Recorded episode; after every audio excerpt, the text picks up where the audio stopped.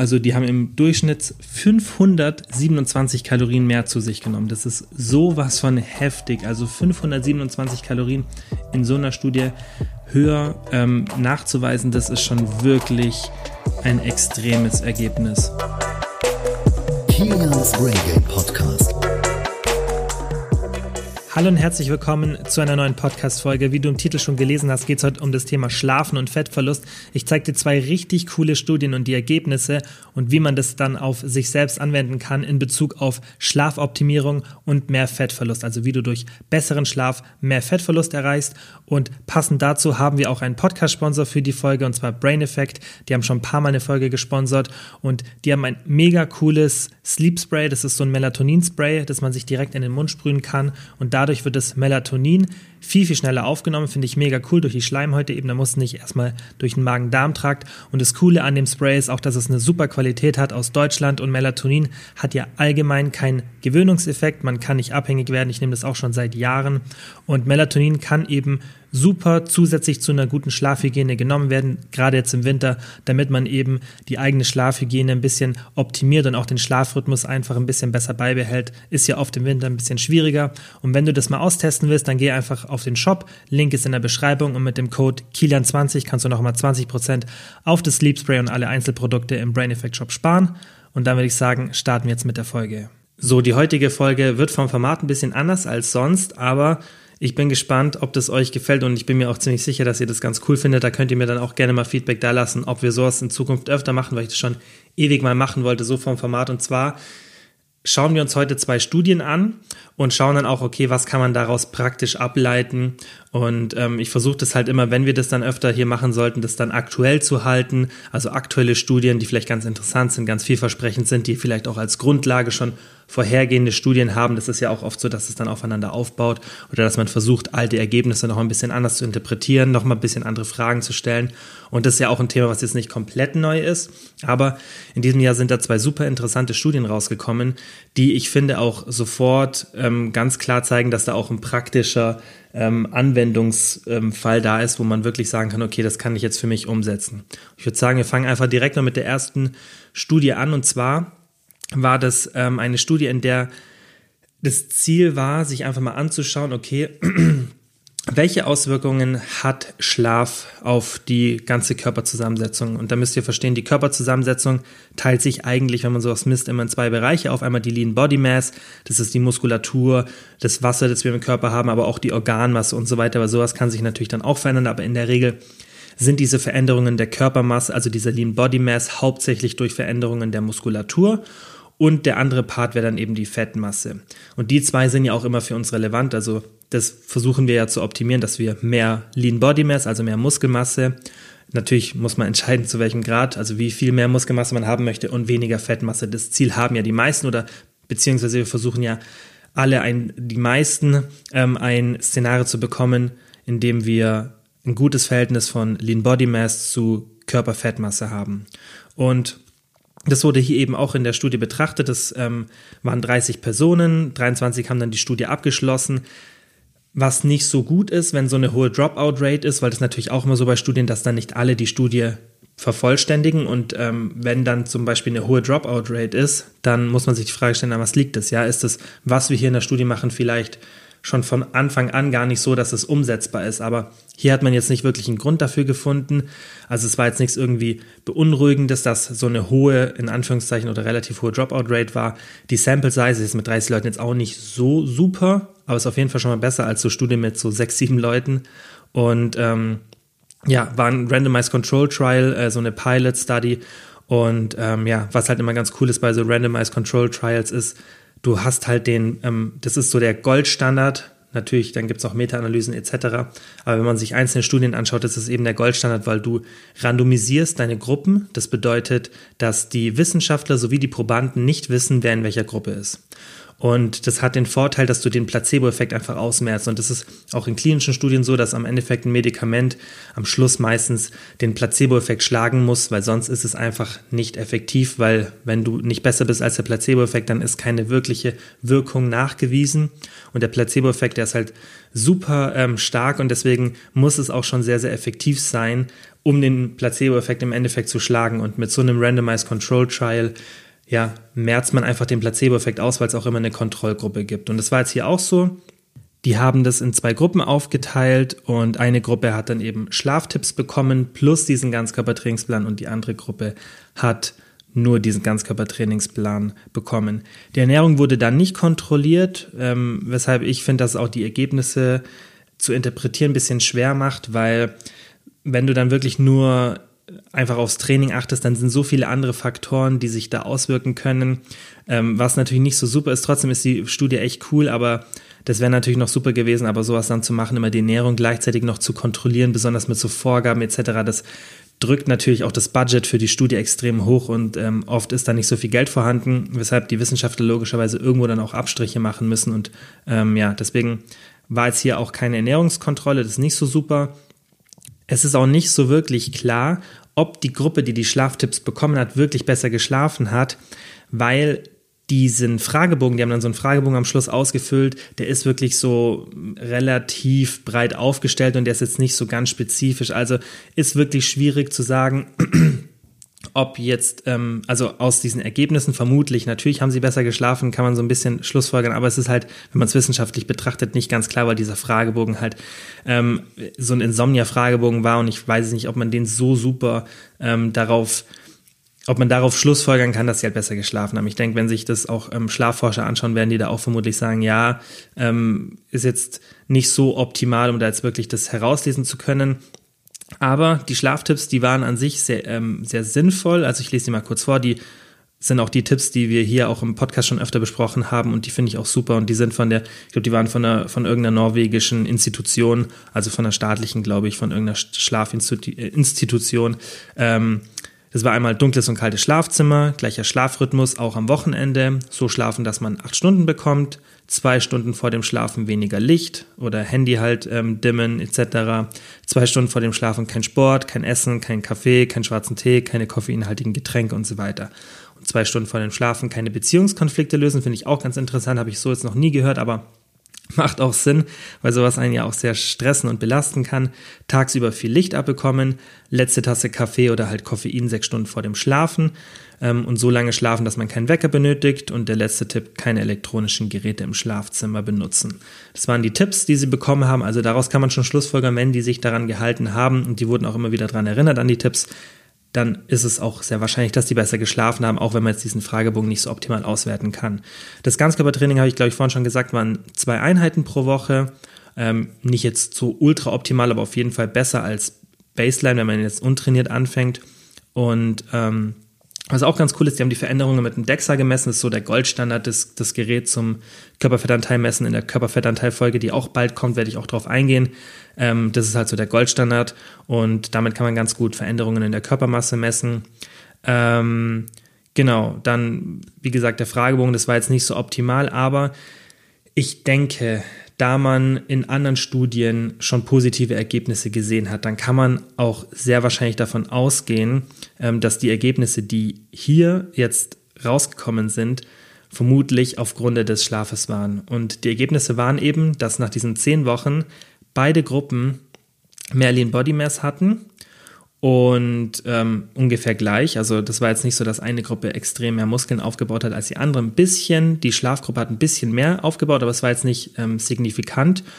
Und was aber ganz interessant war, war, dass der Fettverlust bei der Schlafgruppe viel, viel höher war. Bei der ähm, anderen Gruppe ist er, glaube ich, sogar ein bisschen, ähm, also die Fettmasse ist, glaube ich, sogar ein bisschen hochgegangen, aber auch nicht signifikant, besonders nach zehn Wochen. Das war, glaube ich, so 0,8 Kilo oder so im Schnitt auf zehn Wochen. Das ist jetzt, wenn man in so einer Studie das statistisch betrachtet, nicht so eine krasse Auswirkung. Aber die Gruppe mit den Schlaftipps hat fast zwei Kilo, also 1,8 Kilo im Durchschnitt verloren. Und wenn man dann auch diesen Vergleich sieht zu der anderen Gruppe, dann ist schon ein, großer Unterschied dazu. 800 Gramm zugenommen oder halt 1,8 Kilo verloren. Und das ist, finde ich, mega interessant, dass eben der Muskelaufbau jetzt nicht so beeinflusst war, das kann halt auch daran liegen, dass die mit dem Training angefangen haben. Und ich denke, dass jemand, der schon länger trainiert, dass der besser Muskeln aufbaut, wenn er mehr schläft oder besser schläft. Aber wenn man mit dem Training anfängt, dann ist es halt einfach so, da reagiert der Körper so sensibel auf Muskelaufbau, dass vermutlich dieses zusätzlich Schlafen jetzt nicht noch mehr gebracht hat oder ja, noch mehr gebracht hätte. Dementsprechend ist es für den Muskelaufbau für Anfänger vielleicht nicht so interessant, aber für einen Fettverlust. Und das ist auch was, was man ja auch oft sieht, wenn Leute mit dem Training anfangen und gar nicht so spezifisch auf die Ernährung achten, war es hier, hier auch nicht so der Fall, dass die Muskeln aufbauen und gleichzeitig Fett verlieren. Und Jetzt sieht man ja hier in dieser Studie, klar, das war jetzt keine riesen Sample Size und das wurde auch nicht alles mit Ernährung perfekt kontrolliert, aber hier zeigt sich jetzt, dass zum Beispiel die eine Gruppe Fett verloren hat und Muskeln aufgebaut hat, aber nur die Gruppe mit den Schlaftipps, also die gut geschlafen hat, konnte dieses Doppelergebnis erreichen. Das heißt, Muskeln aufbauen und Fett verlieren, das, was ja alle immer wollen. Und das finde ich schon immer ganz interessant, aber wie gesagt, kann man jetzt noch nicht so zu 100 Prozent unterstreichen, diese Aussage, weil halt die Studie vom Design her auch nicht darauf abgezielt war und ähm, auch einfach die Ernährung nicht genug kontrolliert war und die Sample Size nicht so groß war. Aber Schlaf ist halt jetzt nichts, wo viel Geld kostet oder was man jetzt noch zusätzlich machen müsste. Man schläft eh und Schlaf hat noch ganz viele andere positive Auswirkungen. Das dann so als Effekt mitzunehmen, finde ich halt super interessant. Also die Ergebnisse von der Studie finde find ich echt mega und ähm, ist, wie gesagt, auch nicht so, dass es jetzt zum ersten Mal rauskommt. Diesen Zusammenhang zwischen Fettverlust und Schlaf, den hat man schon öfter gesehen. Und ja, das hat es jetzt einfach nochmal unterstrichen hier in dieser Studie. So, und die zweite Studie, die hat mir sogar noch besser gefallen, weil die ein bisschen aussagekräftiger ist und diese Findings, die da rauskamen, kann man jetzt auch nicht nur auf eine Diät übertragen, sondern auf viele Situationen und eben auch einfach auf die allgemeine Kalorienzufuhr, wenn man jetzt zum Beispiel sein Gewicht halten will. Und was sie da eben gemacht haben, die haben vier Gruppen genommen und hatten ähm, drei normale Gruppen und eine Kontrollgruppe. Und diese Kontrollgruppe ist eben, um ähm, ja einfach so, eine, so ein Baseline-Level zu bekommen. Und die drei Gruppen, die haben die aufgeteilt und ähm, vom Design her ist es, wenn man es mal so bildlich sieht, ich packe euch dann auch die beiden Studien natürlich in die ähm, Beschreibung rein, da könnt ihr es euch mal anschauen. Und ich habe jetzt hier gerade ähm, diese Grafik vor mir, die haben das eigentlich ganz cool gemacht, so dass man die Aufteilung der einzelnen Gruppen sieht, denn es sieht auf den ersten Blick wahnsinnig kompliziert aus, ist es aber an sich nicht, denn die haben das so gemacht, die haben denen allen erstmal Schlaf genommen und ähm, die haben das halt Sleep Restriction genannt, also einfach ähm, vier Stunden Schlaf pro Nacht, haben den erstmal das, den allen das genommen. Also sie haben erstmal eine Baseline gemacht, dann haben die das Ding genommen und ähm, dann für ein paar Tage, also für fünf Tage haben die denen den Schlaf entzogen und dann haben die denen Recovery Nights gegeben. Und je nachdem, in welcher Gruppe du warst, eins, zwei oder drei, hast du halt entweder ein, drei oder fünf Tage Recovery bekommen und direkt danach wieder ein Schlafentzug und danach wieder eine Recovery. Und was halt das Ziel war, ist, dass man einfach herausfinden wollte, wie die Kalorienzufuhr sich verändert aufgrund dieses Schlafentzuges. Und das war super interessant und das sind auch Ergebnisse, die man schon in Studien davor gesehen hat. Und das habe ich auch schon ein paar Mal hier erzählt, dass wenn man eine Sleep Restriction hat, also eine, ähm, einen Zeitraum, in dem man zu wenig geschlafen hat, dass sich das negativ auf den Schlaf auswirkt. Klar, hier war das schon extrem, weil diese Sleep Restriction waren vier Stunden, also die hatten insgesamt einen Schlaf von vier Stunden, also von 4 Uhr nachts bis 8 Uhr in der Früh. Und ähm, dennoch ist es, finde ich, kein so ein unrealistisches Szenario, denn in dieser ähm, Recovery-Periode haben die zwölf Stunden Schlaf bekommen, also von 22 Uhr abends bis 10 Uhr morgens. Und wenn man so in den Alltag schaut, dann haben ja viele einen ähnlichen Schlafrhythmus, dass sie zum Beispiel unter der Woche nur fünf oder sechs Stunden schlafen oder sogar vielleicht nur vier und das dann am Wochenende nachholen. Und was halt mega interessant war, war einmal, dass die Kalorienzufuhr erhöht wurde. Also die haben im Durchschnitt 527 Kalorien mehr zu sich genommen. Das ist sowas von heftig. Also 527 Kalorien in so einer Studie höher ähm, nachzuweisen, das ist schon wirklich ein extremes Ergebnis. Weil wenn man sich das mal so ein bisschen ähm, ja, vorstellt, wie viel das mehr ist, auch im, in so einem Durchschnitt, klar, das denkt man sich so, ja, 500 Kalorien ist gar nicht so viel, aber glaubt mir, das ist in so einer Studie extrem viel. Und was halt das Interessante war, die hatten ja so eine Recovery-Periode. Und das schreiben auch die Autoren in der Studie, dann in ihrem Ergebnis, dass im Endeffekt es egal war, ob die jetzt in der Recovery-Periode waren oder in dieser ähm, Schlafentzugsperiode, die Kalorien waren dennoch erhöht. Das heißt, selbst in dieser Recovery-Periode. Und das ist, denke ich, schon sehr, sehr aussagekräftig. Und wenn man das jetzt so versucht, auf so ein Szenario, das wir im Alltag haben, umzumünzen, wäre das halt so, dass wenn du unter der Woche dir extrem wenig Schlaf erlaubst, dass du nicht nur an diesen Tagen mehr isst, sondern selbst an den Tagen, an denen du dann mehr schläfst, zum Beispiel am Wochenende, hast du diesen negativen Effekt immer noch. Und es zeigt auch, dass die Theorie, und das wurde auch schon oft nachgewiesen, ähm, dass man eben nicht den Schlaf nachholen kann. Und das haben die ja hier gemacht. Die hatten jetzt ja in den Gruppen, hatten ja immer diese, die, die gleiche Phase, also die haben alle gleich lang erstmal am Anfang den Schlafentzug bekommen von vier Stunden und dann hatten die jeweils unterschiedliche Perioden an ähm, Recovery. Das heißt, die eine Gruppe hat einen Tag, die andere hatte drei Tage und die andere fünf Tage. Und selbst die Gruppe mit den fünf Tagen, da hat es nicht gereicht, um diese, diesen Schlafentzug, den die davor hatten, um den auszugleichen. Und das ist ja auch, was viele denken, dass man so einfach am Wochenende dann den Schlaf nachholt unter der Woche. Und das finde ich, deswegen die Studie hat so ein cooles Design und ist so super aussagekräftig und deswegen finde ich die an sich auch interessanter als die erste, wobei die erste auch super ist, aber die zweite, die finde ich richtig cool, ähm, weil es auch wirklich gut durchdacht ist, mal sich anzuschauen, hey, macht es dann Unterschied, ob ich dann eine Recovery-Nacht habe oder drei oder fünf. Das ist ein super Szenario, wo man dann auch einfach dann den Unterschied sieht, weil wenn man dann hätte, hätte man dann nur eine Recovery nachgenommen, könnte man wieder sagen, ja, hey, was wäre passiert, wenn man zwei oder drei hätte? Aber genau das haben die ja gemacht. Die haben den Schlafentzug gemacht und haben dann geschaut, hey, selbst wenn wir jetzt fünf Tage Recovery machen, wirkt sich das positiv aus oder kann man da irgendwas ausmerzen? Und ähm, ja, die Ergebnisse waren dann ziemlich eindeutig und das finde ich richtig, richtig cool. Ja, also wenn man die zwei Studien sich so anschaut, dann sieht man schon ganz gut, wie krass sich Schlaf auswirkt einfach auf die Kalorienzufuhr, auf den Fettverlust und so weiter. Und ich möchte es jetzt auch gar nicht in die Länge ziehen und jetzt einfach da auch ein Fazit für euch draus ziehen. Versucht genug zu schlafen. Schlaf ist nicht nur wichtig für die Gesundheit und für die Psyche.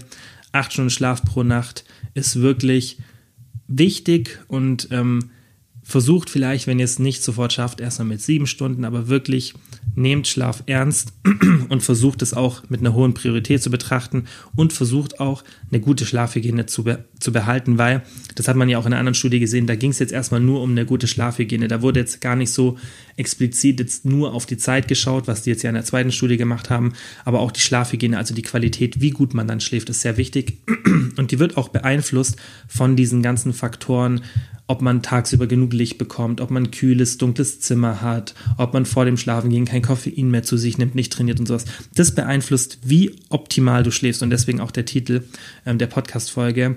Denn es ist nicht nur wichtig, dass du lange schläfst, sondern dass du auch in dieser Zeit optimal schläfst. Das ist auch was, was ich zum Beispiel bei mir merke. Ich schlafe oft lange, aber nicht so optimal weil ich halt einfach dann zu viel noch nachdenke oder irgendwie einen Stress mit in den Schlaf nehme, den ich nicht mitnehmen sollte und so. Und das, das ist ganz wichtig, dass man versucht, die Schlafhygiene zu optimieren und auch, dass einfach der Schlaf gut ist, den du hast und nicht nur, dass er lang ist. Und ja, das Fazit ist halt auch eben, und das zeigt sich auch in anderen Studien, dass man mit mehr Fettverlust rechnen kann, wenn man mehr schläft. Und was ich jetzt auch ganz interessant fand, in der ersten Studie haben die ja nicht ganz genau gemessen, hey, was war jetzt mit den Kalorien los und so weiter. In der zweiten Studie schon.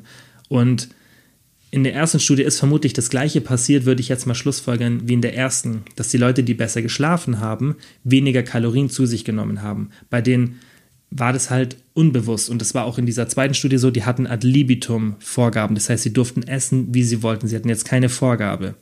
Und das zeigt ja schon, dass sich die Kalorienzufuhr verändert aufgrund von Schlafentzug. Und das bedeutet ja nicht sofort, dass man wenig, dass man sofort mehr Fett verliert, weil wenn du dennoch nicht im Kaloriendefizit bist, wirst du auch mit mehr Schlaf kein Fett verlieren, weil dein Kaloriendefizit darüber entscheidet. Aber genug zu schlafen ermöglicht dir, leichter dich an deine Kalorien zu halten und ermöglicht dir auch dann leichter das beizubehalten oder auch wenn du ein bisschen intuitiv ist, deinen Hunger zu kontrollieren. Und das ist, finde ich, das Interessante an der Sache. Es geht ja im Endeffekt in der Diät auch nur darum, den Hunger zu kontrollieren. Das ist so die, die Quintessenz von einer Diät, weil die Diät ist erfolgreich, wenn du schaffst, in deinen Alltag zu integrieren und wenn du einfach schaffst, deine Nahrungszufuhr zu minimieren, einfach herunterzuschrauben. Und diese Studien zeigen halt, dass es viel, viel einfacher ist, es zu machen, wenn man genug schläft und dass es dir schwerer fällt, wenn du mehr schläfst. Und das haben auch schon andere Studien gezeigt und darüber, darüber habe ich ja auch schon oft gesprochen, dass wenn du zu wenig schläfst, dass du dann diese Cravings hast. Und das zeigt sich in dieser einen Studie ganz extrem, diese 500 Kalorien mehr, dass das einfach eine direkte Kausalität ist und dass ähm, ja, das einfach wirklich mit dem Schlafentzug zusammenhängt. Und wie gesagt, das wurde schon oft in anderen Studien gezeigt. Und ähm, ja, auch wenn es jetzt nichts Bahnbrechendes ist, finde ich die Ergebnisse trotzdem super interessant und unterstreichen das ganze Thema einfach nochmal, besonders für die, die bis zu dem Zeitpunkt vielleicht jetzt noch nicht gesagt haben, hey, Schlaf ist für mich eine hohe Priorität. Vielleicht ist es so der letzte Klick, den es da macht, weil Fett verlieren oder ein gutes Verhältnis von Lean Body Mass zu Körperfett wollen wir alle im Endeffekt haben. Und ja, Schlaf hilft einfach dabei. Wie gesagt, nicht nur Gesundheit und Psyche, sondern auch der Fettverlust oder allgemein halt die ganze Kalorienbilanz profitiert davon. So.